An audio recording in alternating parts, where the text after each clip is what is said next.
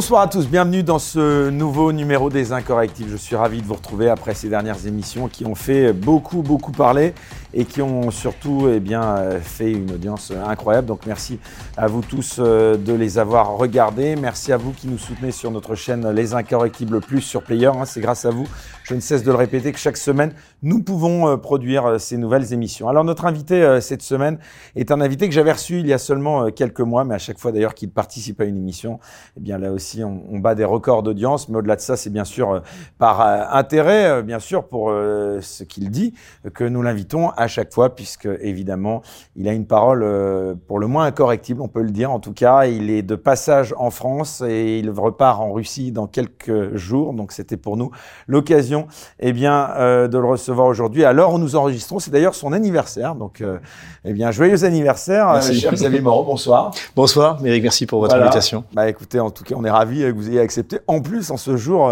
donc euh, particulier pour vous. Donc euh, on va fêter cet anniversaire ensemble. C'est un privilège que vous nous donnez. Donc euh, vous êtes déjà un personnage bien connu, Xavier Moreau, de ceux qui nous regardent. Donc on ne va pas revenir aujourd'hui sur votre parcours. Je vous propose plutôt de commencer cette émission en revenant directement euh, sur les actualités bien sûr récentes euh, de la guerre, notamment en Ukraine. Alors cher Xavier Moreau, on a entendu une information récemment qui a été d'ailleurs euh, immédiatement démentie, mais j'aimerais savoir si c'était une vraie actualité ou une désinformation, comme cela a été dit de la part de l'opposition. Vladimir Poutine qui aurait subi donc un arrêt cardiaque. Qu'est-ce que vous en avez pensé? J'y ai pas cru a priori. Euh, bon, visiblement, ça a été démenti, mais surtout, ça, ça, ça ressort en fait de, la dissonance cognitive euh, de, des adversaires de la Russie, c'est-à-dire que on espère on croit que le chef adverse va être malade euh, et que s'il meurt, ça va changer la chose fondamentalement. Sans, sans faire de réduction à Hitler, hein, c'est juste un parallèle que je fais, mais euh, finalement, on voit que dans les, au moment de la défaite, les, ceux qui dirigent le camp des, perdants commencent à, à, raisonner de la même manière. C'est-à-dire que, euh, par exemple, le 16, euh, c'était le 16 avril 1945, lorsque Roosevelt est mort, Hitler était persuadé que, eh bien, ça y est, ça allait être le miracle de la maison de Brandebourg hein, qui avait sauvé la Prusse à la fin de la guerre de sept ans, et que les, les États-Unis allaient, allaient demander à l'Allemagne de faire la guerre ensemble contre l'URSS. De la même manière qu'il était sans arrêt, la propagande euh, allemande était sans arrêt en train d'expliquer que Churchill était un alcoolique euh, paralytique, etc., etc. Donc ça, c'est une espèce de biais cognitif qui fait que, eh bien, on veut absolument croire que Vladimir Poutine est malade. Donc c'est même, ça a été tourné euh, en ridicule. Quel est l'état de santé de Vladimir Poutine actuellement? Est-ce qu'on a des informations? Pour autant qu'on le sache, de ce que j'ai vu à Valdai où je me trouvais, il est en pleine forme. C'est quelqu'un qui est capable de, par exemple, les discussions à Valdai ont duré plus de trois heures. Donc il est capable d'intervenir une heure sur des dossiers extrêmement compliqués. Il est aussi compétent en fait en politique euh, qu'en économie. Ça aussi c'est un autre aspect. Il y a quelque chose que j'avais pas vu, qui est apparu à moi cette année, parce que j'ai participé à pas mal de forums, c'est que Poutine est un Deng Xiaoping. Et ça, c'est quelque chose euh, qu'en fait j'avais sous-estimé. Et que donc en fait c'est quelqu'un qui est extrêmement compétent dans tous les dossiers et qui est capable ensuite de répondre à toutes les questions, même les plus euh, les plus embêtantes, on va dire, les plus contrariantes, comme sur Prigogine, etc. Qui d'ailleurs questions qui pour moi d'ailleurs n'ont plus aucun intérêt maintenant. Et euh, donc de ce que j'ai vu en tout cas à Valdaï, c'est qu'il était en pleine forme. Et je après c'est possible, il a. Il, Alors pourquoi toutes ces rumeurs selon vous euh, euh autour de lui? Je pense que ça fait partie, ça fait partie de, de, de ça en fait, c'est que euh, aujourd'hui, bon bah il est clair que l'Ukraine euh, est dans une situation militaire catastrophique. Euh, non seulement l'Ukraine, mais l'OTAN. Il y a plus de munitions, il y a plus de soldats et, et encore une fois, l'OTAN n'enverra pas de soldats, sauf les, les, les soldats qu'elle pouvait envoyer, c'est-à-dire des mercenaires ou avec des statuts de mercenaires. On va y venir, bah mais j'aimerais qu'on reste un instant sur Poutine quand même. Vous avez pas peur qu'il soit lâché un jour quand même? Non, en l'état non. Non, non, absolument pas. Parce que s'il disparaissait, c'est intéressant d'ailleurs de oui, oui, oui, un peu de la politique fiction, mais ça pourrait peut-être arriver un jour parce qu'il est mortel un peu comme nous, sauf à ce que vous nous prouviez le contraire. Euh, s'il disparaissait, je sais pas, euh, à la fin de cette guerre, euh, pas forcément physiquement, mais en tout cas de la scène politique. Euh, Qu'est-ce qui se passerait? Est-ce que d'abord, est-ce que c'est ce que les Occidentaux recherchent d'après vous, euh, je, pense que je pense que pour ils en sont, oui, ça doit être un espoir. Euh, D'imaginer encore une fois que si le chef meurt, tout va changer. Ou sa succession. en tout cas, on, on, peut tomber sur quelqu'un de, de, de on peut tomber sur quelqu'un de plus radical que lui. Il faut bien comprendre que depuis le début, euh, la, Vladimir Poutine est un modéré vous prenez l'opposition parlementaire, qui est une véritable opposition Avec aussi. là, vous allez faire réagir. Hein, les gens ben qui oui, je, ben en oui, mais si vous voulez, euh, Vladimir Poutine est légitime depuis le mois de décembre 2015 à intervenir militairement, puisque la résolution du Conseil de sécurité de l'ONU avait imposé l'application des accords de Minsk à l'Ukraine et que en décembre 2015, ils n'ont pas du tout été appliqués. Aucun n'a été appliqué. Aucun des, des 13 points de mémoire n'a- été appliqué. Donc en fait, depuis décembre 2015, Vladimir Poutine est légitime à intervenir. Et en principe, les autres qui ont signé cette résolution, la France, les États-Unis, l'Angleterre, l'Allemagne aussi à l'époque, euh, euh, devraient tous être euh, euh, euh, au moins utiliser des pressions sur Kiev pour faire appliquer les accords de Minsk. Poutine a attendu sept ans. Sept ans pendant lesquels Kiev a bombardé euh, les ré- républiques Non, non, mais j'entends ça, euh, Xavier. On va y revenir. On va parler longuement Ouais. de ce conflit encore une nouvelle Mhm. fois. Mais encore une fois, j'aimerais bien qu'on s'arrête un instant sur la Oui, succession alors, potentielle. Oui, pardonnez-moi. Donc, donc voilà. Donc, ce que, ce je voulais dire, c'est par exemple, si vous prenez l'opposition parlementaire, c'est des communistes et nationalistes. Eux, ils disent, mais nous, depuis 2014, on a dit, a dit qu'il fallait y aller. À l'intérieur, euh, autour de Vladimir Poutine, il y a aussi des gens qui pensent qu'on y va, euh, que Poutine y va trop gentiment. Pourquoi est-ce que Poutine ne fait pas à Kiev ce que les Israéliens font à Gaza? Et, ça, d'ailleurs, si vous écoutez aussi les réseaux sociaux, il y a souvent ce genre de réaction quand ils ont balancé de petits drones sur le Kremlin. Euh, mais moi, je me suis dit, oulala, euh, y, a, il y a intérêt, mais vaut mieux quitter Kiev dans les jours qui viennent. Et en fait, non, non, parce que ça ne sert à rien militairement de bombarder Kiev. Ça sert à quelque chose militairement de bombarder les infrastructures électriques. C'est ce que fait la Russie, puisque tout le système. Donc, Vladimir Poutine est quelqu'un de modéré. Si c'est l'opposition parlementaire qui arrive, ce sera plus dur pour euh, pour les adversaires de la Russie et, et notamment pour l'Ukraine. Et, et si jamais c'est également à l'intérieur du, du Kremlin, ce sera dans le meilleur des cas la même ligne que Vladimir Poutine. Et dans le pire, une ligne euh, beaucoup plus dure. Il n'y a pas d'ambition dynastique chez Poutine? Non, non. Et avec les élections là qui se profilent et qui vont arriver donc euh, très bientôt, euh, c'est un moment de tension aussi qui se prépare? Non, euh, tout le monde attend, on attend un plébiscite. Hein. Le, maire, Poutine, même, de la de l'avis du centre Levada, qui est un qui est un centre qu'on appelle libéral, qui est considéré comme un, agent étranger d'ailleurs en Russie, puisqu'il est financé de l'étranger. Eh bien, la popularité de Poutine est à son est, à son plus haut niveau. On entend euh, des informations évidemment hostiles à Vladimir Poutine, notamment euh, de la part d'une chaîne Telegram derrière laquelle se cacherait un ancien lieutenant général russe proche du Kremlin. Est-ce que vous en avez entendu parler? C'est un peu le canon russe là hein, dont on parle. Ouais. Vous n'avez pas entendu parler de ça? Non, Vous y avez a- des informations sur cette source? Ce serait une sorte d'agent occidental qui serait infiltré au Kremlin. J'ai entendu ça. Euh, non, euh, ce sont des rumeurs. tout Ouais, ça, hein. mais je, moi je, je, je suis pas trop ces rumeurs. Euh, ce que j'essaie de regarder, c'est des choses sur lesquelles euh, on ne peut pas, on ne peut pas se tromper. Et c'est pour ça qu'à partir de, du mois de, de- d'avril-mai, Les tentatives d'assassination de oui. Tout ça, c'est. c'est- pas documenté. Il n'y a pas eu de tentative, non? Non. À ma connaissance, non. Et je, ce n'est pas documenté. Et je pense qu'il faut vraiment essayer d'être sérieux et de rester sur, Ce risque, il est, sur ce il n'est est pas à prendre en compte selon Non. vous? Il est très prudent, Vladimir Poutine est très prudent. Ceux qui le rencontrent euh, sont mis en quarantaine plusieurs jours avant. Pour, euh, Ah, euh, ben, je pense qu'il veut pas finir comme Chavez, hein, vous voyez, avec un cancer foudroyant, parce qu'il, euh, pour des raisons ou pour une autre. Euh, donc, euh, il est très prudent sur sa santé. Il est très surveillé et euh, encore une fois, si vous voulez, c'est pas un hasard si il, il va rencontrer euh, Xi Jinping à Pékin parce qu'il a, il a confiance dans le service de sécurité de, et il sait que bah, le, le- la Chine est tenue par, euh, par le Parti communiste chinois, mais il ira pas en Afrique du Sud parce que il y a toute une partie de la classe politique, notamment les blancs en Afrique du Sud, qui sont très hostiles euh, à la Russie, qui sont totalement alignés sur Washington, et donc là effectivement il pourrait lui arriver quelque chose. Donc Les- il est extrêmement prudent. Les Occidentaux auraient un intérêt, selon vous, à faire assassiner Poutine? Je pense qu'ils n'auraient pas intérêt, mais qu'ils pourraient le faire parce qu'ils ne savent plus quoi faire. Serait en, en, dernier, en dernier recours, au moins, euh, puis ça permet de par- parler d'autres choses, si vous voulez. Euh, On a très bien vu que, étant donné la catastrophe de l'offensive ukrainienne, euh, ça arrivait à point nommé de pouvoir parler d'Israël et de la bande de Gaza plutôt que de parler de l'Ukraine. Donc, euh, assassiner Poutine pourrait être présenté euh, comme une victoire. D'ailleurs, j'ai regardé sur euh, LCI, ils ont présenté l'assassinat de personnalités russes à l'étranger ou en Russie par le par le SBU, les services secrets ukrainiens, avec la complicité de la CIA. C'était c'est sorti dans la presse américaine dans un journal sérieux, je crois que c'était le Washington Post ou Wall Street Journal, bon, peu importe. Euh, donc, euh, et on dit ah bah oui, ils- ce sont des bons succès qu'ils ont eu à assassiner Daria Dugina, euh, un journaliste. euh. donc en fait, euh, tout ça, on- il y a eu telle une suite de défaites de l'armée ukrainienne que tout est prétexte. À vous entendre, donc les Ukrainiens ont une politique active d'assassinat Oui, tout à fait. Oui. le, mais ils s'en vantent. Hein. C'est une tradition. Ils, ils s'en vantent. Bah, c'est le bandérisme. Le bandérisme est un terrorisme. Encore une fois, le, le Stepan Bandera a commencé sa carrière en Pologne, puisque la, la, région où il habitait, la Galicie, avait été réintégrée à la Pologne en 1918, après la, à, au moment de la, euh, au moment de la comment dire après la Première Guerre mondiale. Donc après il y a eu des, il y a eu des, des guerres dans la dans, dans, la région entre les Ukrainiens, les Russes, les bolcheviks, les blancs. Enfin c'était euh, faut lire Benoît Méchin là-dessus. Et, euh, donc il y a eu toute une série. Et à la fin, la, la, la Pologne donc euh, après avoir combattu l'armée l'armée bolchevique avec l'aide de la France a pu récupérer une partie des territoires donc euh, qui avaient été pris au moment du partage de la Pologne euh, par la par l'Autriche-Hongrie. Donc c'est la Galicie et la, et la Volhynie. Et donc Bandera est né euh, dans cette dans cette Galicie. C'est le fils d'un prêtre gréco-catholique et c'est un fanatique et c'est un terroriste.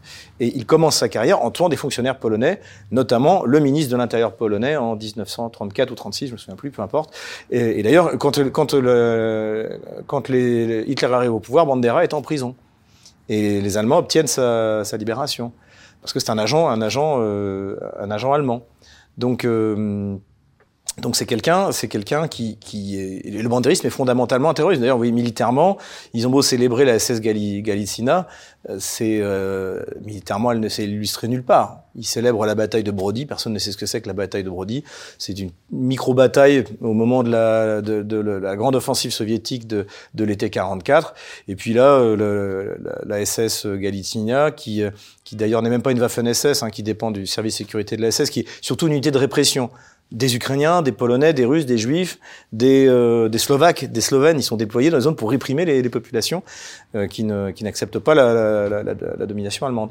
Donc, euh, donc, donc en fait, finalement, ils, reviennent, ils reviennent à, ce qu'ils savent faire, c'est-à-dire le terrorisme. il y a un culte du terrorisme chez Bandera, et c'est, c'est, c'est ce qu'ils font. C'est le, le, comportement, si vous voulez, de, de, des unités de représailles à partir de, de 2014, c'est du terrorisme vis-à-vis des populations de, de l'Est et du Sud de l'Ukraine qui ne se considèrent comme russes et ne veulent pas être, euh, être euh, intégrés de force à un, en plus un modèle, euh, modèle de société, un modèle politique qui, qui, les, qui les répugne profondément, c'était précisément le, le bandérisme, eh bien, euh, la manière dont il fonctionne, il fonctionne exactement comme faisait la, le, comme faisait la, la SS Galicia, euh, comme faisaient euh, les, les, différentes, les Nartingal, etc., toutes les, les structures euh, dirigées par les trois héros, célébrés maintenant par Kiev, Bandera, Shushkevich et Melnik. Euh, Xavier Moreau, j'aimerais qu'on s'arrête un instant sur euh, l'armée russe, hein, qu'on en parle un petit peu. On parle beaucoup euh, d'efforts de mobilisation de femmes dans l'armée russe en ce moment. pourquoi ce sujet il apparaît maintenant? Est-ce que c'est un vrai problème? Est-ce que l'armée russe est sous-dotée en femmes par rapport aux autres armées? Non, je, je, pense que c'est une opération de, de contre-propagande, parce qu'en fait c'est l'armée ukrainienne qui est en train de mobiliser les femmes et notamment les, euh, les pharmaciennes, les, les, les infirmières. Pas la d'un échec de l'armée russe. Non, c'est en fait, si, si vous voulez, euh, si vous prenez la manière dont fonctionne la propagande ukrainienne, quand ça arrive dans l'armée ukrainienne, systématiquement, on, il y a une campagne qui sort pour, pour euh, mettre ça euh, au sein de l'armée russe. Par exemple, les pertes délirantes qui ont été annoncées sur l'armée russe, qui à certains moments en fait était supérieur au, au nombre de troupes russes euh, impliquées dans ce conflit, eh bien, c'est, tout d'un coup, on se met à parler de, on se met à parler de, de pertes colossales parce que l'armée ukrainienne a subi des pertes colossales et l'en subira toujours puisque sa puissance de feu est quasiment dix fois inférieure à la puissance de feu russe. Donc c'est le feu, comme dirait. Il n'y a pas un problème quand même de mobilisation dans l'armée en Russie. Mais il n'y a plus de mobilisation en Russie. La mobilisation, elle est terminée. Euh, la elle, elle, a eu lieu au mois de novembre. Elle s'est terminée, je crois, euh, euh, au printemps. Et donc, il y a eu 300 000 hommes qui ont été, qui ont été mobilisés et qui ont été formés et déployés sur le front. Et depuis, donc il y a eu, un, il y a eu un, tout d'un coup une vague patriotique en Russie. Donc là, il y a plus de 350 000 euh, Russes qui sont des engagés volontaires, comme on a nous dans notre armée, qui ont rejoint l'armée russe. Et donc ces gens-là aussi doivent être formés. Alors comme c'est pas des réservistes, ils ont qu'une formation, donc ça prendra, je pense, plus de temps, plus que six mois pour les former. Mais ils seront, euh, je pense que l'armée russe pourra aligner euh, environ un million d'hommes. Donc ça veut pas dire qu'il y a un million d'hommes sur la ligne de front, puisque les, les, troupes en principe doivent tourner. Mais euh, un million d'hommes pourraient être consacrés à l'opération militaire spéciale, euh, on va dire à l'été prochain, je pense. Et y a, non, il n'y a pas de mobilisation, il n'y a aucun problème de recrutement, au contraire.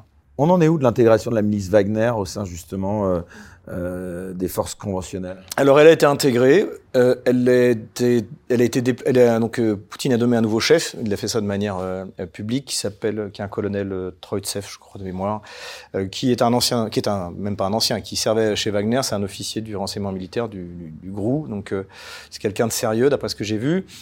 Et je pense que la, la période de Wagner, euh, entreprise privée, euh, bon, euh, touche à, est, est, terminée. Notamment pour tout ce qui est du combat sur Alors le territoire russe. Vous que c'est terminé parce qu'avec le recul, justement, euh, quel regard vous avez sur ce mouvement de révolte de Wagner? Euh, Écoutez, ben, en fait, ce que j'avais, ce que j'avais imaginé, alors encore une fois, j'ai écarté aucun des scénarios, mais le scénario que j'avais privilégié, notamment quand ça a commencé, bah, d'ailleurs, j'ai fait un tweet, j'avais dit que ça finirait comme le putsch des généraux. En quoi c'est encore plus rapide. Hein, les généraux ont tenu deux jours et demi euh, putsch d'Alger, hein, euh, et, euh, et euh, Prigogine a tenu euh, quelques heures. Je pense que euh, je, je, pense qu'il a tenté un coup de bluff parce qu'il n'était pas content. Enfin, en vie, il a tenu un peu plus longtemps. Un peu plus longtemps, oui.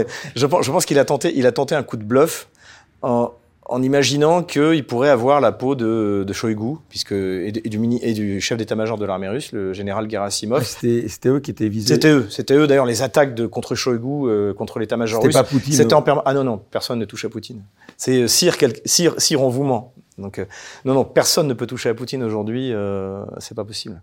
C'est, c'est, Poutine est rentré dans l'histoire. C'est pas un personnage politique, c'est un personnage historique et qui peut être en train d'écrire d'ailleurs, alors que c'est 24 ans de, de, de succès, d'une suite de succès remarquable. Quand on vous écoute, parce que là, évidemment, je peux pas ne pas vous interrompre.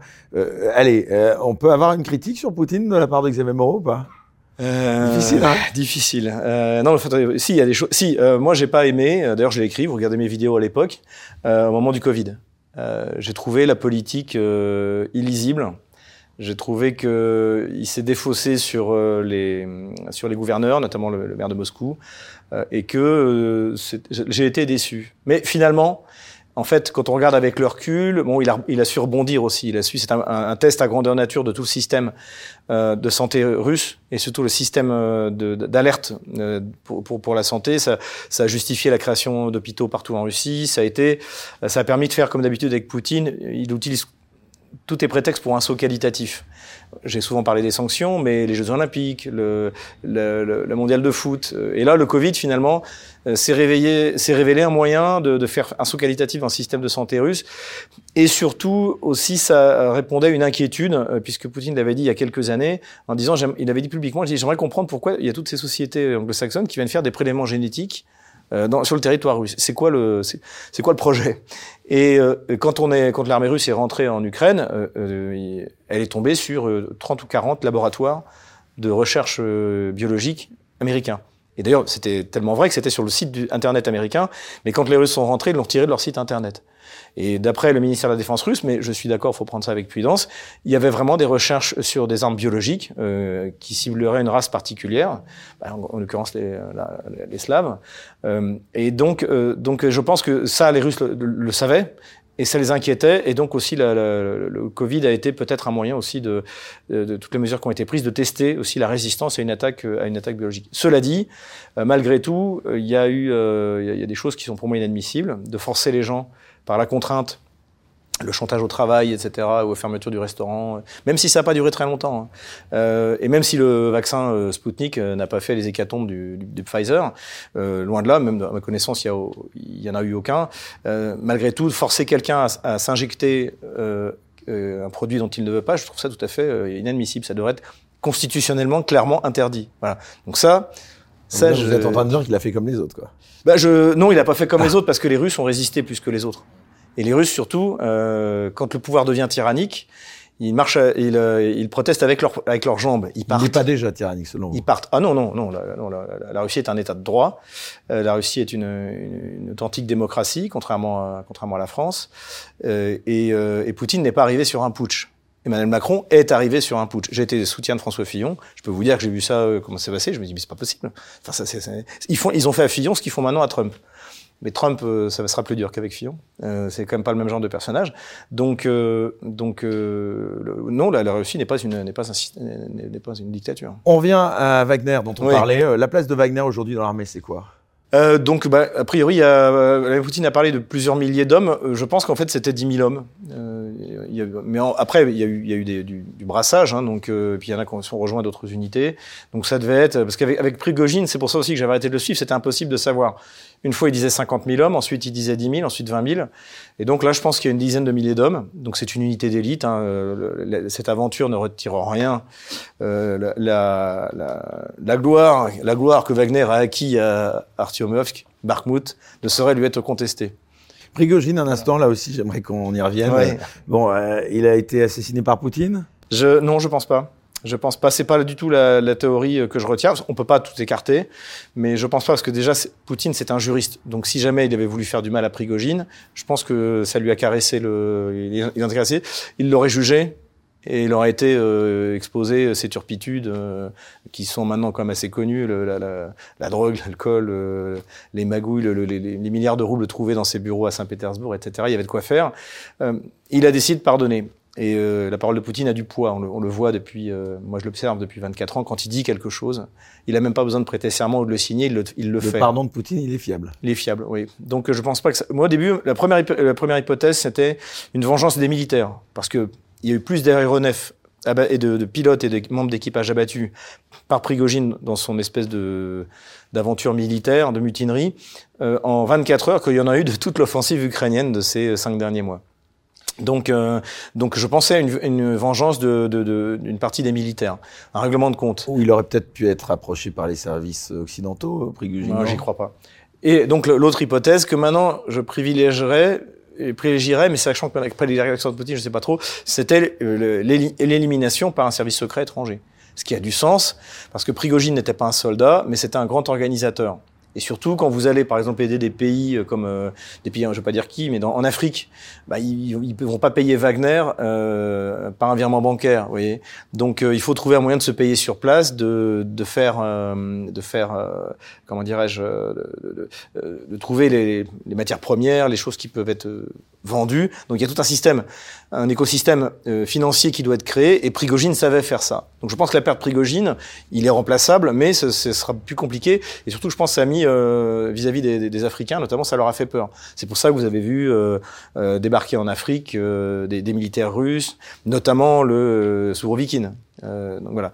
Donc c'était l'hypothèse la plus confortable. Et Vladimir Poutine a laissé entendre à Valdai que, en fait, a priori, il y avait des armes, des, explosifs, des grenades dans l'avion et que l'histoire avait mal tourné.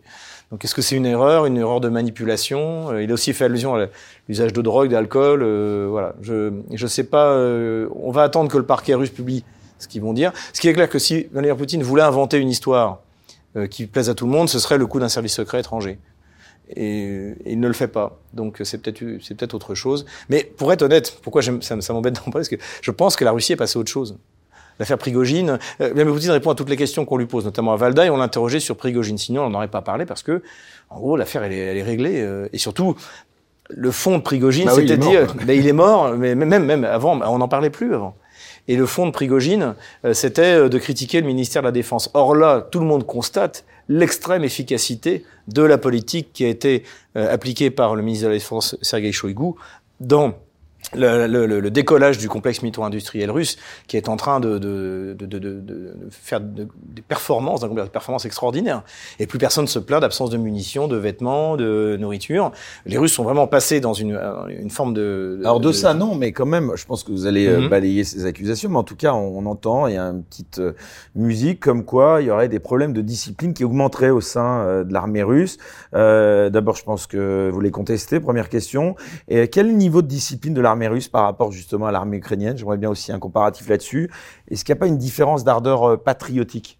Bah si, il y a une grande différence, c'est-à-dire que l'armée ukrainienne, vous, vous, enfin ça c'est parfaitement documenté euh, dans toutes les villes hors Kiev, euh, euh, puisque Kiev est préservé. le feu qui anime les soldats ukrainiens. Et, oui, bah, le feu qui anime les soldats ukrainiens, c'est surtout qu'on leur court Ils après. la même ardeur, on, les soldats on, on, on, leur court après pour euh, pour leur pour le pour les envoyer sur le front sans aucune formation. Il faut écouter les interviews à visage découvert des prisonniers ukrainiens en Russie, que d'ailleurs en plus on a une vague de reddition euh, qui est en train de qui, qui, qui a commencé depuis plusieurs semaines maintenant, c'est c'est pas du tout la fête. Et surtout on envoie des gens qui sont absolument pas formés. Et c'est pour ça que dans la propagande anti-russe tout ça c'est une intox de l'opposition ou... ah oui oui. Et c'est pour ça que dans la propagande anti-russe vous allez avoir systématiquement l'armée russe accusée de ce qui se passe dans l'armée kievienne. C'est systématique. Et il y a aussi une grande différence, c'est que par exemple les blogueurs euh, pro-russes, comme par exemple quelqu'un que je cite souvent dans mes vidéos, Yuri Podaluka, quand quelque chose va mal, il le dit et surtout il le, il le, il l'amplifie même quelquefois euh, de manière, à mon avis, un peu excessive. Et là, par exemple, il s'est rendu sur le front à Avdiivka. Euh, il, trouvait que les, les, euh, il y a eu trop de pertes les premiers jours de l'offensive. Moi, je ne pense pas. Je pense que quand on lance une offensive, de toute manière, il y a des pertes. Ça, c'est inévitable. Même quand vous avez une supériorité de puissance de feu comme la puissance de feu russe. Et, euh, et il l'a dit. Donc, quand quelque chose va mal, vous avez toute une, tous les correspondants militaires russes l'ont dit. Et c'est ça la grande, et c'est la force de l'armée russe, ça, finalement. C'est-à-dire que, euh, euh, par exemple, vous avez un canal Telegram ou Orgonzo, que j'avais rencontré le journaliste euh, qui était déjà sur place en 2014. et donc, lui, c'est pareil, dès qu'il y a quelque chose qui va mal, dès qu'il y a une insouption de, l'approvisionnement pas à la hauteur, etc., tout de suite, ça, sort dans les médias et, et c'est repris dans la, dans la presse russe. Et ça, en fait, ça a été un, un, coup de pression qui était extrêmement efficace. Solovyov, qui est le propagandiste de Poutine qui m'invite de temps, en temps dans son émission, qui est toujours cité sur LCI ou sur BFM comme l'horrible propagandiste, il est le premier à dire quand ça va pas. Et aujourd'hui, vous écoutez, il a complètement changé de ton. J'écoutais une émission où justement il interviewait un, un ancien militaire russe, un, euh, colonel euh, bien, bien, bien renseigné, et euh, le colonel, qui lui aussi avait été critique, disait ça n'a plus rien à voir avec les, les, les erreurs qu'on a commises au début. Là, le, au niveau de, des équipements, du personnel, au niveau de l'approvisionnement en munitions, du flux logistique, on est, il y a, y a, toujours des problèmes. Mais là, on est vraiment sur une armée, sur la, la première armée du monde, incontestablement, qui n'a aucun aucun équivalent de par son expérience, de par son équipement, de par, euh, de, de, par sa motivation. Parce que si vous voulez, il faut bien se rendre compte, les, les soldats russes aujourd'hui, ils se battent en Russie y compris quand ils sont, euh, euh, sauf la seule partie où ils se battent qui n'est pas intégrée à la Russie, c'est Kupiansk. Ils sont dans la région de Kharkov, qui n'est pas encore intégrée à la Russie, mais elle le sera, à mon avis. Mais aujourd'hui, selon la constitution russe, Kherson, les régions de Kherson, Zaporozhye, euh, Donetsk et Lugansk, ce sont du territoire russe. Ils se battent pour leur terre. Et surtout, ils sont accueillis comme des libérateurs dans toutes ces régions-là. Je peux dire, j'ai traîné mes guêtres à, Donetsk et un peu à Lugansk depuis, euh, depuis 2015. Euh, évidemment que c'est la Russie là-bas. Et donc, euh, quand ils ont vu arriver l'armée russe, c'était. Euh, je me souviens même d'ailleurs, il y avait, il y avait les, les, les mobilisés qui euh, ont été accueillis, notamment dans la région de Lugansk. Au moment c'était c'était difficile à ce moment-là. On, était en octobre, novembre de, de l'année dernière. Euh, ils disaient si on avait su, on serait venu plus tôt. on se rendait pas compte. en fait, c'est la Russie. Et donc, en fait, la motivation russe, elle est, euh, elle est même supérieure à celle de l'armée ukrainienne, qui ne, parce que l'Ukrainien, il veut pas y aller. L'Ukrainien, s'il a l'argent, il paye le bureau de, de mobilisation et il s'en va. Pourquoi est-ce qu'ils ont viré la totalité des chefs de bureaux de mobilisation dans toute l'Ukraine, d'après vous? Pourquoi? Si jamais les Ukrainiens sont si euh, motivés pour aller se battre parce qu'en en fait, ils prenaient 2, 3, 4, 5 000 dollars pour pouvoir s'enfuir. Est-ce que vous croyez que pendant la guerre de 14-18, il fallait courir après les Français pour qu'ils aillent défendre la patrie? Évidemment que non. Donc les unités qui étaient capables de défendre la qui le voulaient, qui croyaient. Ah, pardon, mais moi j'ai vu, je vous oppose mhm. à ça, on a vu des photos de trous creusés pour y jeter les soldats russes qui étaient un peu trop véhéments en guise de punition. C'est pas un peu archaïque ça, ça vous Ça j'y crois pas du tout. J'y ah, crois, crois, pas un instant. J'y crois pas un instant. J'y crois pas un instant. C'est de la fake news. C'est de la fake news. Ouais, ouais, ouais. Écoutez, c'est facile de trouver des. Euh, c'est le même peuple, hein, donc ils parlent la même langue. Donc euh, trouver euh, quelqu'un qui va parler russe et qui va faire euh, et qui va faire une ce genre de, de, de montage est extrêmement facile. et la mise en scène. Moi, je regarde même pas ces choses-là. Mais d'ailleurs, ni du côté russe, ni du côté. Euh, mais du côté russe, il y en a très peu finalement. Mais par exemple, les choses que je supporte pas, c'est les, les quadracoptères qui balancent des grenades et on voit un malheureux qui, qui soit russe ou ukrainien, c'est je ne supporte pas ça. Et je, je suis des canaux euh, d'élégrammes russes très bien informés et je pense qu'ils ont tort de faire ça. Cette espèce de délectation euh, malsaine.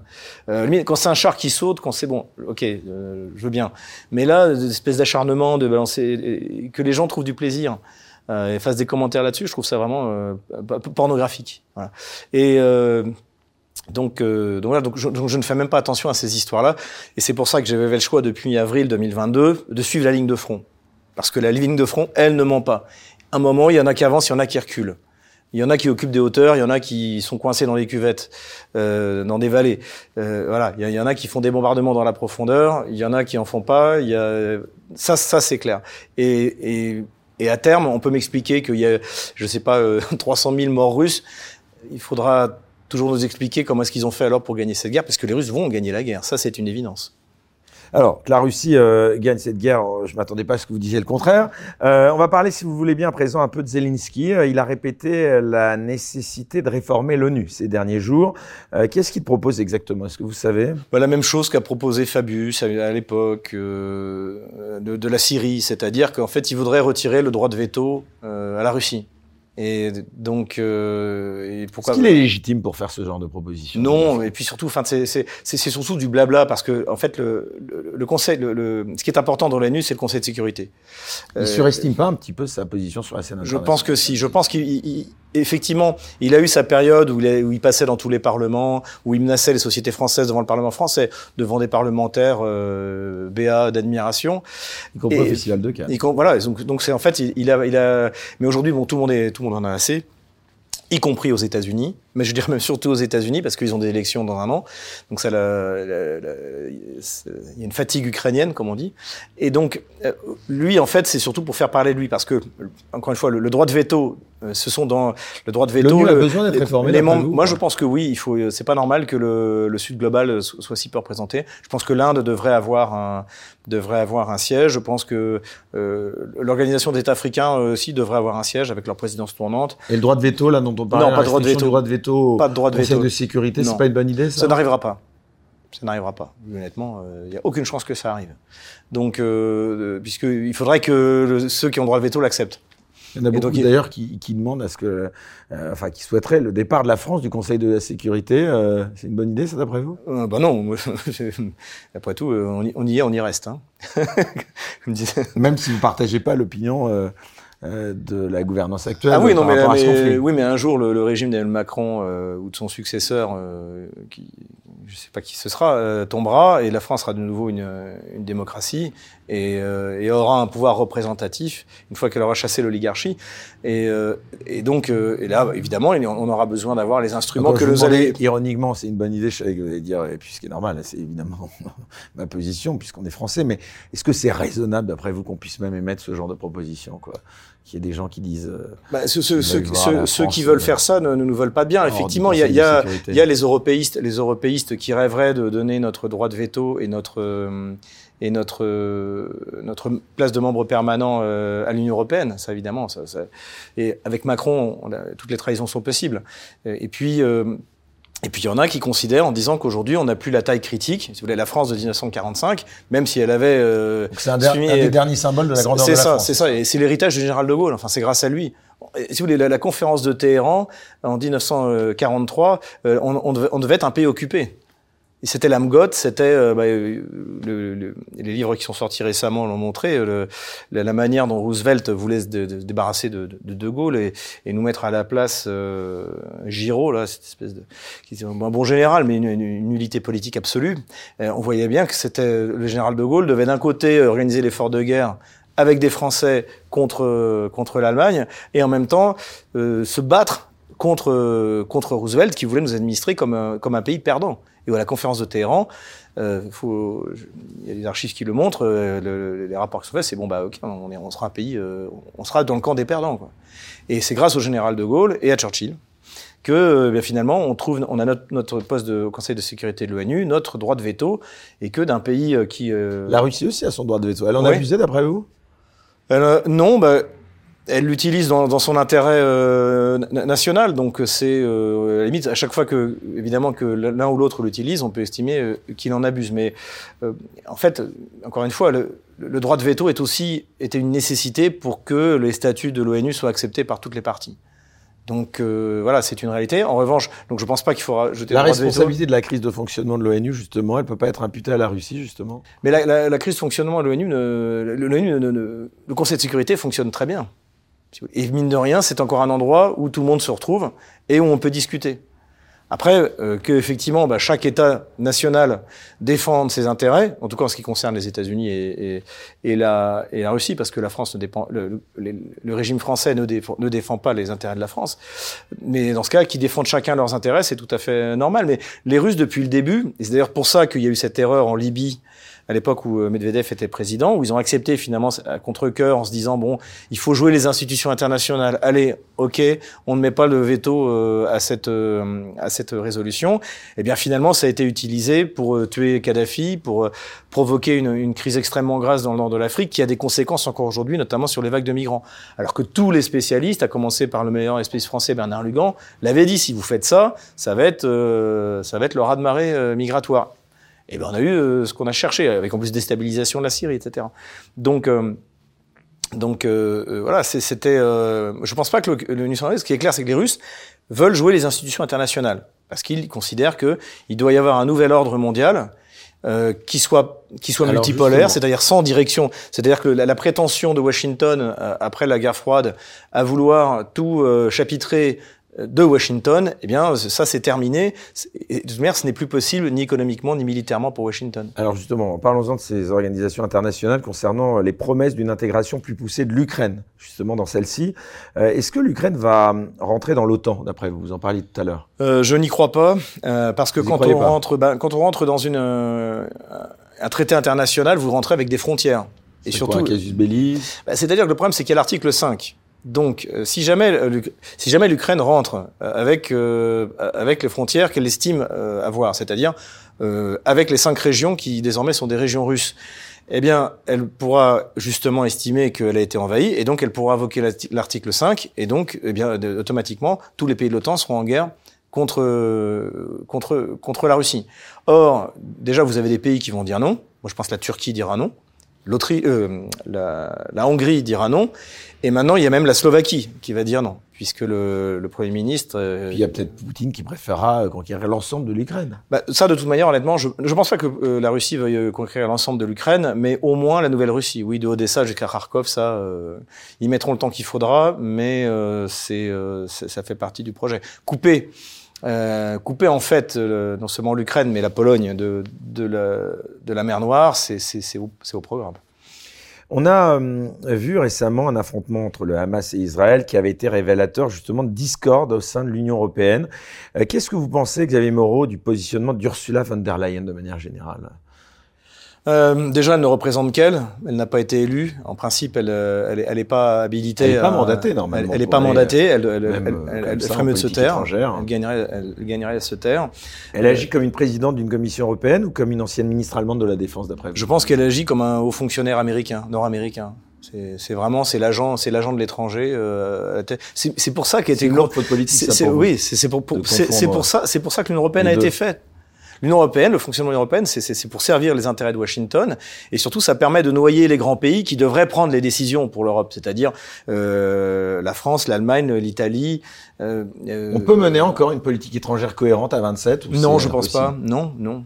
Non, on voit très bien. Hein. La, la France n'a aucun intérêt dans un conflit en Ukraine. Elle aurait dû, euh, euh, comme pour mon avis au Proche-Orient, garder ses distances en disant écoutez, nous, nous sommes une puissance d'équilibre, venez euh, discuter, on veut bien faire la médiation, etc. C'est ça qu'elle aurait dû faire. La Pologne, en revanche, elle a des intérêts. La Pologne, elle lorgne vers ses anciens territoires. on en a parlé tout à l'heure, la Galicie, la Volhynie. Elle a un projet géopolitique qui s'appelle l'initiative des trois mers, donc relier la mer Baltique, la mer Noire, la mer Adriatique. Donc c'est complètement fantaisiste, mais bon, en tout cas, ils y croient. En tout cas, le PIS y croyait.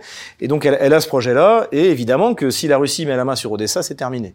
D'autant plus qu'en plus les, Roumains et les Bulgares n'apprécient pas particulièrement les Polonais. Pas, pas grand monde qui apprécie les Polonais, euh, pour être parfaitement honnête, en Europe de l'Est. Donc, euh, ce que je veux dire, mais cela dit, c'est son intérêt. De la même manière qu'on peut estimer que l'Allemagne a son projet traditionnel de contrôle de, la Mittel Europa. Euh, pourquoi pas? Mais nous, non. Donc en fait, pourquoi est-ce qu'on aurait une, politique étrangère commune? Ça n'a aucun sens. En quoi le sort de l'Ukraine a-t-il un intérêt pour l'Espagne ou le Portugal? Zéro. Donc non, faut revenir à des politiques nationales. En revanche, euh, je pense qu'on est passé maintenant euh, quelque, dans une, étape nouvelle depuis 1945, euh, c'est-à-dire depuis la première utilisation de la bombe atomique, c'est qu'on peut plus faire n'importe quoi, et que je pense que c'est une bonne chose. C'est ce que le, un des théoriciens de l'arme nucléaire français, Lucien Poirier, le général Lucien Poirier, appelait le, pouvoir rationalisant de l'atome. C'est-à-dire que bah, la, la, la, la, destruction mutuelle assurée, hein, la, MAD, euh, oblige les gens à réfléchir. Et en se disant, bah oui, on ne peut pas faire la guerre. L'Allemagne n'enverra plus la France on est un pays, on a 200 euh, têtes nucléaires. Donc ce serait la fin de l'Allemagne. Et surtout qu'en plus, l'Allemagne, elle ne veut pas se doter du nucléaire. Donc on n'a aucun danger, aucun danger à nos frontières. En revanche, on doit avoir une armée qui tient la route pour nous défendre au cas où, d'une manière, euh, d'une manière ou d'une autre, ou c'est, si nos intérêts vitaux sont, sont mis en, euh, sont, sont, en jeu. Il n'y a pas, il y a pas de souveraineté sans complexe mutuel industriel qui fonctionne. Et le nôtre. Euh, du coup, l'élargissement, l'Union européenne, c'est une mauvaise idée. C'est une très mauvaise idée. Et à, quoi, enfin, à quoi servent les pays baltes? Aucun sens. Et ça, ça, les a tués, les pays baltes. Regardez la courbe démographique des pays baltes. Euh, jusqu', donc, jusqu'en 1900, décembre 1991, ça monte et ça descend.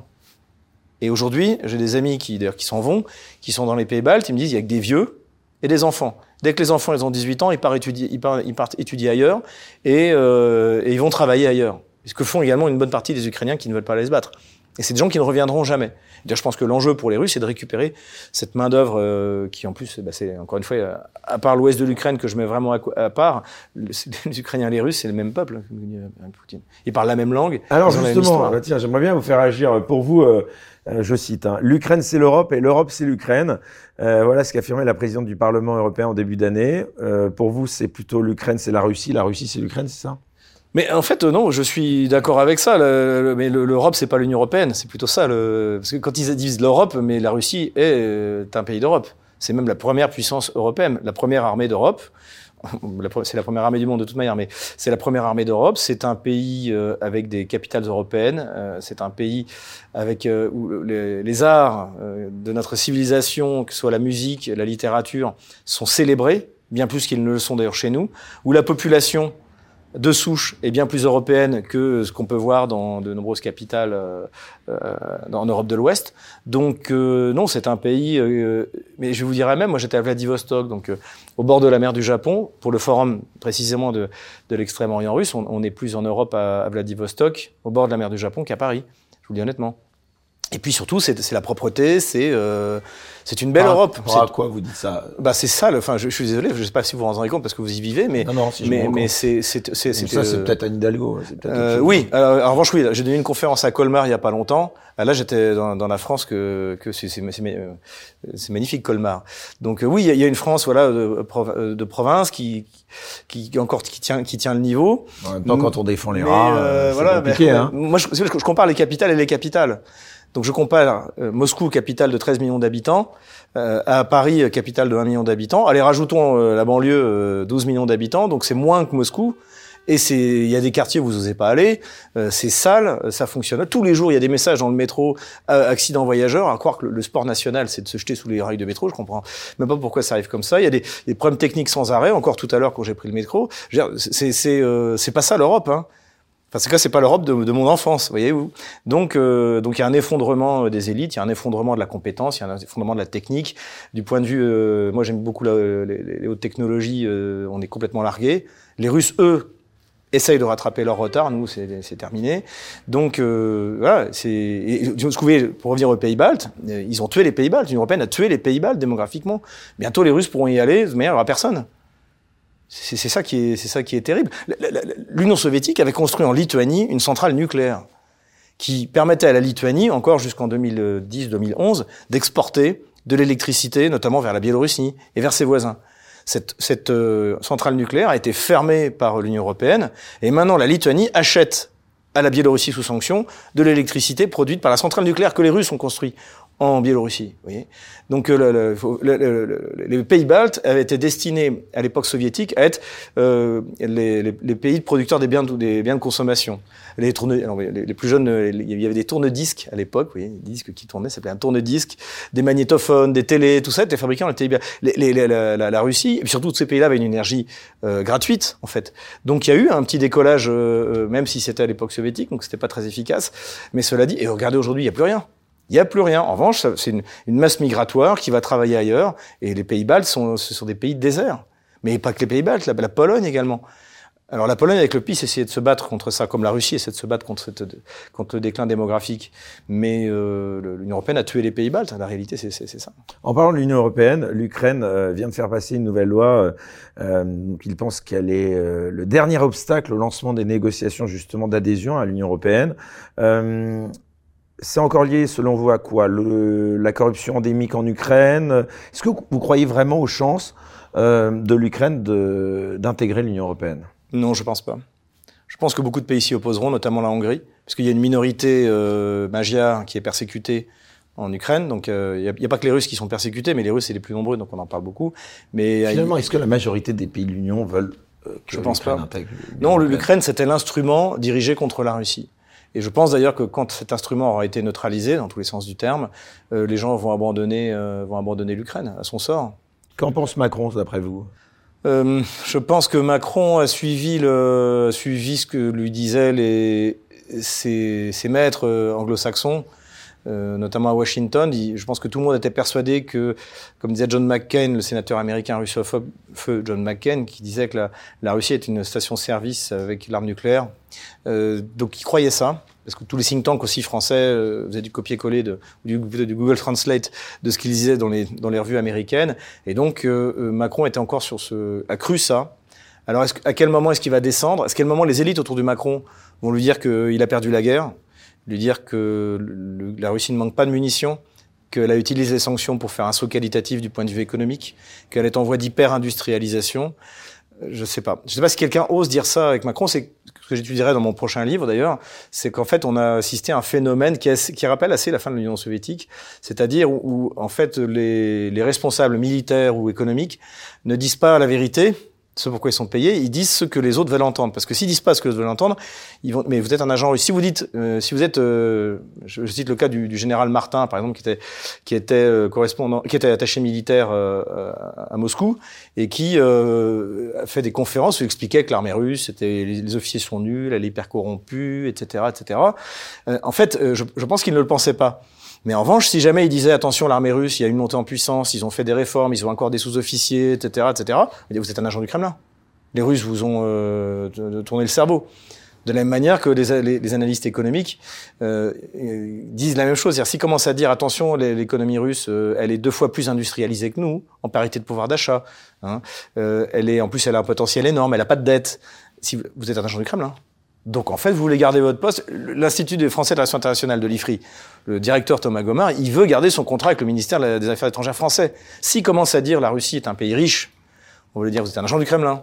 Donc on travaillera plus avec vous. Donc il dit la Russie est une puissance pauvre. Donc toutes les décisions qui sont prises par euh, les élites euh, françaises sont prises sur des données qui sont complètement fausses c'est pour ça que je cite souvent, et je reciterai encore une fois euh, Karl Kraus, donc euh, euh qui était un, un, un polémiste euh, très très très fort en Autriche dans les années 30, qui disait les guerres démarrent lorsque les politiciens mentent aux journalistes et qu'ils croient ce qu'ils lisent dans les journaux.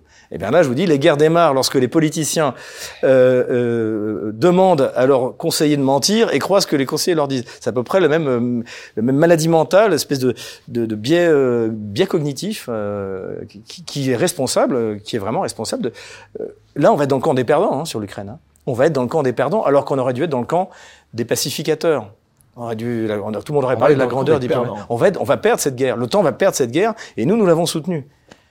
Est-ce que l'OTAN perde la guerre, c'est très bien. J'espère que ça mettra euh, comme alliance militaire, c'est nul. Et les liens entre la France et la Russie, pour être, on va dire, renoués. Euh, j'avais ici euh, sur cette banquette il y a quelques semaines Alexander Makagonov, qui est euh, le porte-parole de l'ambassade de Russie que vous connaissez, je crois aussi. Oui, oui, oui, c'était euh, quelqu'un d'extraordinaire. Qu'est-ce que vous pensez de lui euh ah, J'ai une, une estime, une estime. vraiment, c'est. En plus, je je vois parce que ça bouillonne à l'intérieur, mais en même temps, il a le contrôle de soi. C'est vraiment, c'est presque un personnage de roman russe, vous voyez. Et, et, et, surtout, je vois à quoi. Beaucoup lui prêtent un très grand avenir. Est-ce que ah, bah, c'est quelqu'un qui peut Mais vous savez, moi, des, des jeunes comme ça, des jeunes comme ça, j'en vois dans toute la Russie. Notamment, j'ai ah. interviewé le, le gouverneur adjoint de la région de l'Amour. C'est une immense région crois qu'il fait cinq fois la France. Alexander Makogonov, il a quoi? Il a à peine 40 ans. Ouais, c'est mais c'est en fait c'est c'est les c'est les nouveaux fonctionnaires de Vladimir Poutine, c'est notamment les pour les pour les, les, gouverneurs, etc. C'est ce qu'on appelle le, projet présidentiel, c'est 5 ans de formation. Moi, quand je suis arrivé en Russie il y a, il y a 24 ans, bientôt, au mois de mars, ça fera 24 ans, euh, les gouverneurs c'était euh, des communistes, des anciens communistes, des alcooliques, des corrompus. Euh, c'était vraiment des gens avec qui, euh, si vous n'aviez pas envie de travailler, surtout quand vous étiez une société étrangère. Là, mais ils ont, ils ont tous un, QI euh, à 12 chiffres. Et euh, ils sont brillants, ils connaissent parfaitement leur dossier. J'en ai interviewé, ils sont, ils sont polyglottes. C'est, c'est, c'est impressionnant. Impressionnant. Et, euh, Ou alors ils sont très très bien formés, parce que c'est vrai que... Ils sont très bien formés, mais après, oui, mais vous avez... moi-même face à un tribunal médiatique sur BFM, vous avez par vu, exemple. Vous avez vu. C'est, quand même, c'est, c'est la, grande classe. On est jaloux. On, est, on se dit, mais pourquoi est-ce que nous, on n'a pas des comme ça? Et, euh, et, donc là, euh, surtout, on voit avec la, la patience avec laquelle. Non, mais il y a peut-être qui vont dire aussi, c'est parce qu'ils sont extrêmement bien formés. Oui. Mais mais ils sont sélectionnés. Vous pouvez pas former, euh, vous faites pas d'un âne un cheval de course, vous voyez. Donc déjà il y a une sélection, ce qui est de moins en moins le cas, qui n'est pas fait sur la couleur de peau, sur le, le sexe, etc. On prend les meilleurs, femmes, hommes, on s'en fout. Euh, on prend les meilleurs et puis après on les forme pour de vrai et à faire des choses concrètes et, et, notamment développement des infrastructures, euh, et ils connaissent leur dossier par cœur. J'en avais discuté d'ailleurs avec quelqu'un, euh, une personne que j'ai rencontrée, c'était à Vladivostok. Il nous disait de toute manière, si jamais euh, tu te pointes devant Poutine et que tu es gouverneur adjoint et que tu as un dossier que tu connais, c'est terminé. C'est terminé. Donc si vous voulez, nous, vous, vous mettez à côté, vous mettez Darmanin, Bruno Le Maire, et puis je vois cette jeunesse euh, de, de, de, de, hauts fonctionnaires qui a, qui a entre 33 et 45 ans. Et là, vous demandez qui va succéder à Vladimir Poutine, il n'y a que l'embarras du choix. Et c'est tous des patriotes. C'est tous des patriotes. Si vous regardez l'interview que j'ai faite du ministre du développement de l'extrême-orient russe et de l'Arctique, donc c'est énorme hein, comme, comme projet, euh, Alexei Tchekounkov, euh, il a, il a, je, lui pose la question parce que c'est vrai quand on était à Vladivostok, on avait vraiment l'impression que la guerre en Ukraine c'était à la périphérie. D'ailleurs, Ukraine, ça veut dire périphérie en fait. Euh, et, euh, et, donc je lui disais simple mais un peu provocateur pour être un peu. Et c'est là il m'a répondu, il m'a dit mais non, ici nous sommes tous patriotes russes. D'ailleurs, nous parrainons, je crois qu'il parraine la ville de Mariupol. donc nous aidons, nous investissons, etc. Et l'infanterie de marine de la flotte du Pacifique est sur place, et le combat, etc. Donc il m'a, c'était pas ça que je voulais dire en fait. Ce que je dire, c'est que la question, je voulais l'amener sur le fait que, bah oui, mais nous, on est tourné vers l'Asie. Vladivostok, c'est le forum précisément de l'extrême-orient russe. Et en fait, au contraire, ils sont tous, et c'est sincère, vous voyez très bien que ils aiment leur pays, ils souffrent, euh, ils souffrent de, de, ce qui se passe, mais ils considèrent que c'est nécessaire.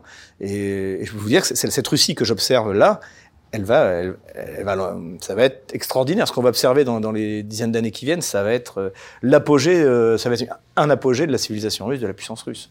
Alors, Xavier Moreau, vous m'avez apporté euh, sur un plateau euh, une transition toute naturelle. Quand il y a un instant, vous parliez de ce que les journalistes disent et ce qu'on doit croire ou non, en tout cas ce que le public croit ou non. Euh, vous êtes un phénomène quand même, parce que c'est vrai que encore récemment, vous avez participé à une émission que j'ai le plaisir d'animer, qui s'appelle Bistro Liberté. En à peine quelques jours, vous aviez euh, déjà près de, de 400 000 euh, vues euh, sur votre vidéo. C'est la qualité du présentateur. Oui, je le pense aussi, mais bon, il faut quand même relever que parfois il est un peu aidé, ce qui était le cas avec vous.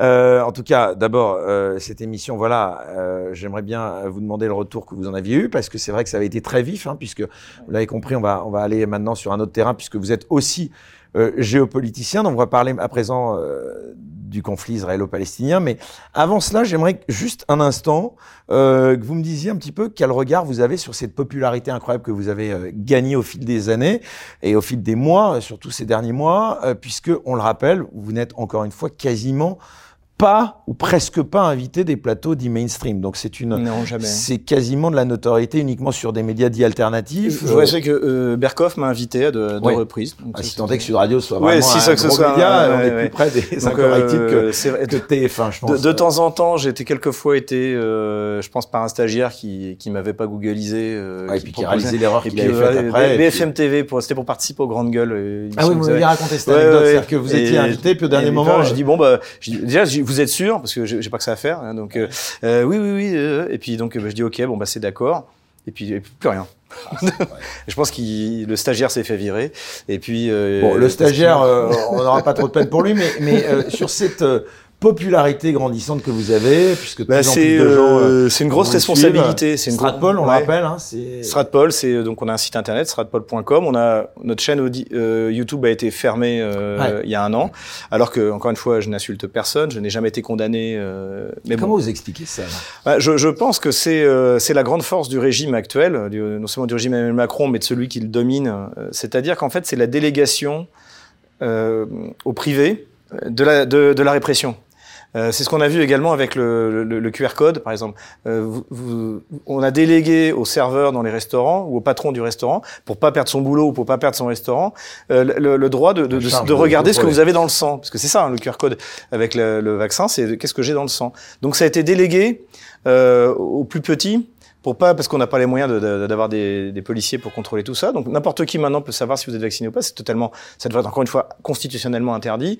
Et ça, c'est la délégation Ouais, euh, dans les voilà. Dans ce, donc ça, et ça, c'est et maintenant il délègue également la, la délégation de la censure. C'est pas Macron qui euh, qui m'a censuré ou qui a fermé mon compte en banque. C'est la banque. Oui, c'est YouTube hein, qui vous a censuré votre chaîne, c'est ça? C'est YouTube. C'est YouTube. Mais et- sur demande, vous pensez? Euh, je, je pense que c'est oui parce qu'en fait ils m'ont censuré par deux, a- deux attaques. La première c'est qu'ils m'ont mis tout d'un coup trois avertissements, donc c'est la fin de la chaîne.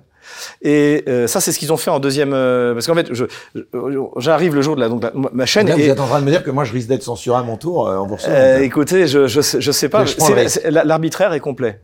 L'arbitraire est complet. Parce que, encore une fois, moi, je n'ai insulté personne. J'ai toujours considéré cette guerre en Ukraine comme une guerre civile.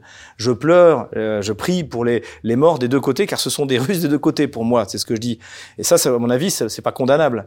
Euh, on peut ne pas être d'accord, mais c'est pas condamnable. Mais en fait, il y a donc il y a cette délégation. Donc, vous déléguez aux serveurs et aux restaurateurs le contrôle des vaccins. Vous déléguez aux banques de faire fermer le, le compte en banque Parce de que quelqu'un qui a été fermé, le lendemain, j'étais observateur du référendum dans le Donbass, je suis rentré, mon compte a été fermé et ma chaîne YouTube a sauté. Voilà. Donc, euh, vous déléguez en fait à, à- des privés euh, qui de manière ils peuvent rien faire. C'est, le euh, et donc donc YouTube ils ont Ça, C'est fermé. une banque française qui vous a, Oui, qui vous a euh, fermé. Vous pouvez dire laquelle Euh, ça, ça sert à rien. Je c'est va leur faire la pub. La BNP. Bon, ben voilà. la BNP. histoire d'être, Voilà, euh, voilà, Voilà, la BNP. transparent. Et donc euh, Enfin, vous avez des preuves de ce que vous dites là. Si derrière. ah bah on- oui, euh, j'ai plus de compte. Non, mais ce que je veux dire, vous avez la preuve que c'est bien une volonté euh, euh, unilatérale de la banque euh, Ah bah oui, votre moi, moi, je, pas- moi je voulais pas, je voulais Voilà. pas la faire, je voulais pas le fermer.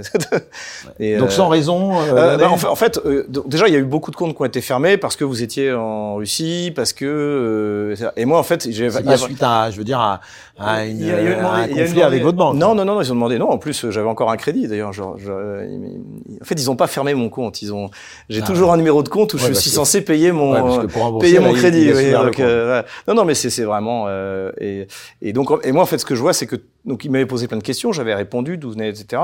Et puis mais en fait c'était le retour euh, après mon retour de, de- encore une fois d'avoir été observateur de, du référendum dans le Donbass, il y a tout qu'à sauter. Et donc mon, mon- ma, ma chaîne YouTube tout d'un coup elle, elle saute sans aucune raison. Donc je me plains, je, je conteste la décision euh, parce que j'ai pas respecté les règles, euh, les, les je sais pas trop quoi, les codes, les règles de, de, de- de- de La YouTube. charte. la charte, je sais pas trop quoi. Et donc euh, je conteste, elle est rétablie.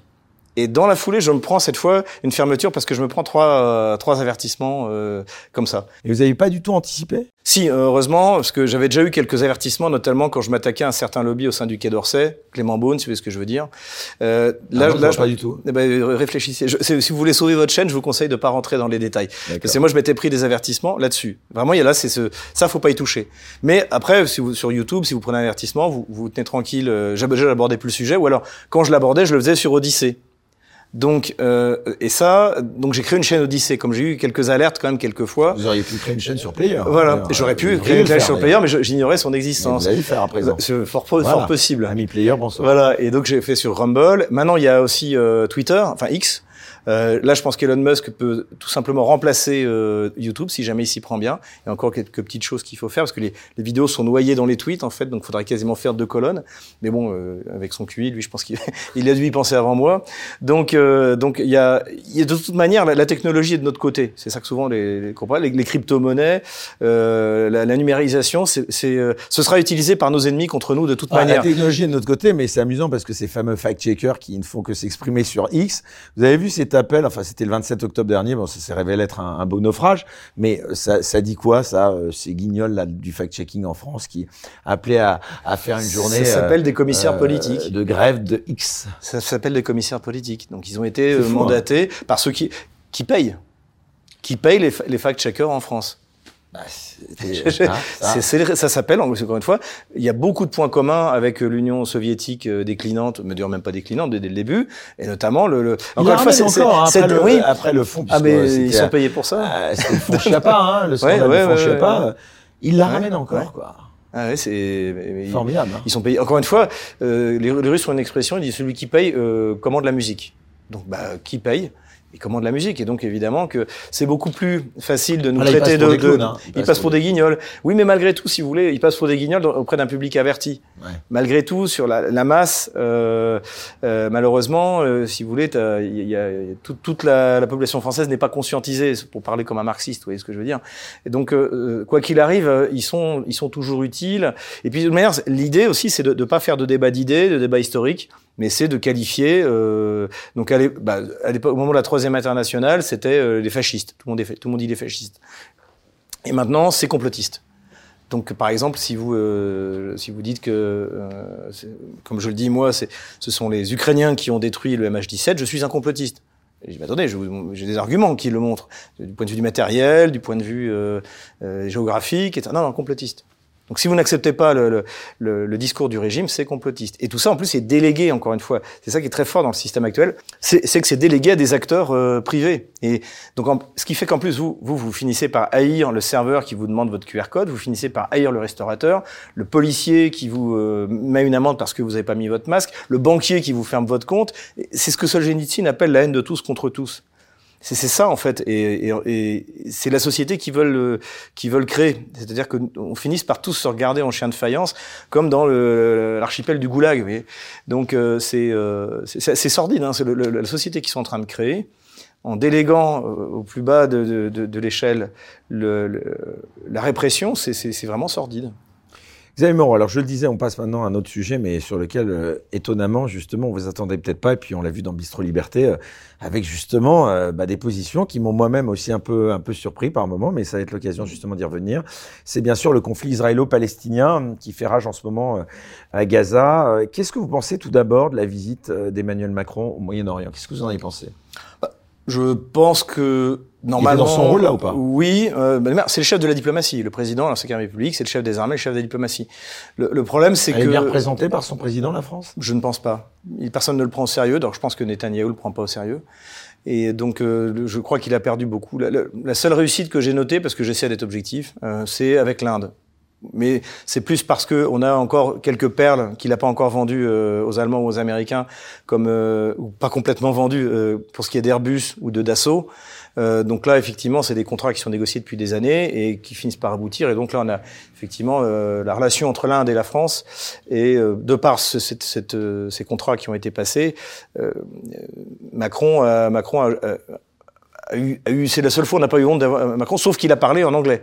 Alors que Modi parlait en anglais, en indien, et au moment de la conférence, euh, l'appel en conférence, euh, donc vidéo, euh, Modi parle en indien, et lui parle en anglais, avec son mauvais anglais. Le mien est pas mieux, mais je- je- si j'étais président français, ou je parlerais en français, point. Et donc toujours cette espèce de, de, de, de, ce côté beauf en fait, si vous me pardonnez, il y a vraiment un côté très beauf. Euh, Je parle deux mots d'anglais, je vais essayer de me faire croire que je suis bilingue, c'est euh, pour impressionner la, la, la ménagère de, de, de plus de 40 ans, c'est ridicule. Mais donc en dehors de l'Inde, c'est un fiasco. Toute sa, sa politique étrangère est un fiasco complet. Elle trahit tous les intérêts de la France, elle trahit notre héritage euh, diplomatique. Et Alors sur son sur sa proposition là au Proche-Orient de coalition euh, internationale, c'est plutôt une bonne idée, non? Bah, c'est suicidaire. hein. C'est- Enfin, Non? Encore une fois, euh, C'est pas une bonne idée ça pour non, vous? non, c'est pas une bonne idée. Je, je pense que la Pourquoi? France, parce que la France ne doit pas, encore une fois, s'aventurer d'un côté ou de l'autre dans une guerre où les intérêts vitaux français ne sont pas engagés. Donc la guerre entre la Palestine et le, Israël ne concerne pas la France, les intérêts vitaux ne sont pas engagés. Et du fait que nous avons la plus grosse communauté juive d'Europe après la Russie et des millions de musulmans, je crois 12 millions, d'après ce que, ce que je savais pas, on me l'a dit, euh, 12, nous pousserait normalement euh, la prudence nous pousserait à, euh, à être, à être prudent, à être prudent, prudence, prudent. Euh, et donc à, à proposer, comme on aurait dû le faire pour l'Ukraine également, puisque nos intérêts vitaux ne sont pas engagés, à proposer de se retrouver, d'être médiateur, ce qu'a fait la Russie sur le, congrès, sur le conflit euh, palestino-israélien. J'aurais voulu que, la, que, que, que Macron fit ce qu'a fait. Euh, Qu'il adopte la même ligne que celle. voilà, c'est-à-dire euh, on déplore, on déplore les les les les, euh, les victimes euh, délibérées d'ailleurs, et dans ce cas, je suis d'accord, c'est du terrorisme ou euh, collatéral, mais à côté de ça, il faut trouver une solution politique d'un pro- d'un programme qui un problème qui existe depuis 1947. Et je pense que de toute manière, la- la- ça finira par une solution politique, quoi qu'il arrive. Et je vois pas là aujourd'hui, enfin, si jamais Israël, ça, donne l'assaut à Gaza. deux États, c'est possible encore pour vous? C'est quoi d'autre C'est quoi l'autre solution? Le problème, c'est que là, ce qu'ils sont en train de faire à Gaza, c'est pas une offensive terrestre. Une offensive terrestre, vous ne. vous leur reconnaissez ou pas le droit de se défendre Ah oui, oui, tout à fait, bien sûr. Alors comment ils peuvent faire? Bah, la question, c'est que je ne vois pas d'autre solution qu'une solution politique. Il n'y a pas de solution militaire. Là, si vous voulez, si jamais, si jamais, si, jamais, là, bah là, ce qu'on voit, l'ancien militaire de Saint-Cyr. Vous dites ah ben là je là ils peuvent pas si, mais militairement si alors dans ce cas oui. si, alors, alors si, ah jamais si jamais leur but si jamais le, si jamais leur but c'est de s'emparer de Gaza définitivement ça va leur coûter des milliers de morts et je pense qu'une partie de leur armée n'est pas formée parce que j'ai pu parler avec eux L'armée de 1967 de la guerre des six jours ou de 1973 de la guerre du Kippour, elle n'existe plus. Il y a encore des, quelques vétérans qui doivent... Mais aujourd'hui, jeune Israélien, ce qu'il veut, c'est vivre comme en Californie. Vous voyez, Israël, d'ailleurs, veut faire de la tech, de la technologie, il veut de la la Startup Nation. Voilà, Startup Nation. Et d'ailleurs, ils ont certains succès, on peut pas le, on peut pas le nier. Mais donc là, ce que j'ai plutôt l'impression de voir quand je vois ces bombardements massifs, c'est qu'ils se préparent pas à faire un assaut parce que euh, euh, il y avait le colonel McGregor qui disait exactement la même chose il y a cinq jours. Il disait le, le, commandement des troupes au sol allemand euh, avait demandé à Göring d'arrêter de bombarder Stalingrad dans tous les sens parce qu'en fait quand c'est écroulé, vous avez des angles de tir imprévisibles. Alors quand c'est un bâtiment qui tient encore debout, eh bien, euh, c'est quand même plus facile à, plus facile à analyser. Ou si vous appelez des feux, vous regardez exactement là où vous les appliquez pour détruire l'ennemi. Et là, en fait, ils font exactement le contraire de ce que moi, en tout cas, on m'a appris à faire si jamais on rentre dans une zone humanisée. C'est que vous ne vous commencez pas par écrouler tous les bâtiments et surtout que le Hezbollah a des tunnels partout, ça va être le Vietnam, quoi. Vraiment. Et, euh, et donc c'est ce que fait. Euh, donc j'en conclus qu'ils veulent pas vraiment donner l'assaut et qu'ils veulent plutôt une soulation, euh, chasser la population. Ils ont, ils ont quand même, écoutez, ils ont, ils ont demandé à un million de, de Gazaouis de, de, de quitter euh, leur maison. D'ailleurs, c'est ce qui a surpris. Pardon de refaire le lien avec Bistro Liberté un instant, mais il y avait une discussion entre ce, ce jeune militant LFI et, et puis euh, évidemment euh, Damien Rieu qui a fait beaucoup parler de Reconquête. Mmh. Et vous, étonnamment, on sentait une sorte de pas de collusion d'idées, mais sur certains points avec euh, avec Yanis, avec, euh, avec Yanis Dalouche. voilà, c'était lui son nom. comment vous expliquez ça? Bah, je pense qu'on disait la même chose, mais pour des raisons différentes. Euh, Yanis Dalouche, c'est ça, oui? Dalouche, Dalouche il, il s'inscrit dans une tradition de la gauche euh, post euh, post deuxième guerre mondiale de décolonisation. En plus, il a des origines algériennes, mais c'est un type intelligent, donc je pense pas que son ses origines le, le conditionnent en fait. C'est d'ailleurs, euh, c'est plutôt son analyse. Et donc, il considère que c'est que, comme a toujours considéré la gauche, euh, notamment bah, en Union soviétique, que le, Israël est un peuple de colonisateurs et que les Palestiniens sont un peuple qui veut s'affranchir des colonisateurs. Donc, il est dans cette vision de la gauche assez traditionnel. Donc pour moi, c'est pas c'est pas tellement euh, surprenant. Euh, donc il soutient a priori, comme souvent la gauche, comme Mélenchon. Mélenchon est dans cette tradition, euh, donc il soutient le, le, colonisé contre le colonisateur.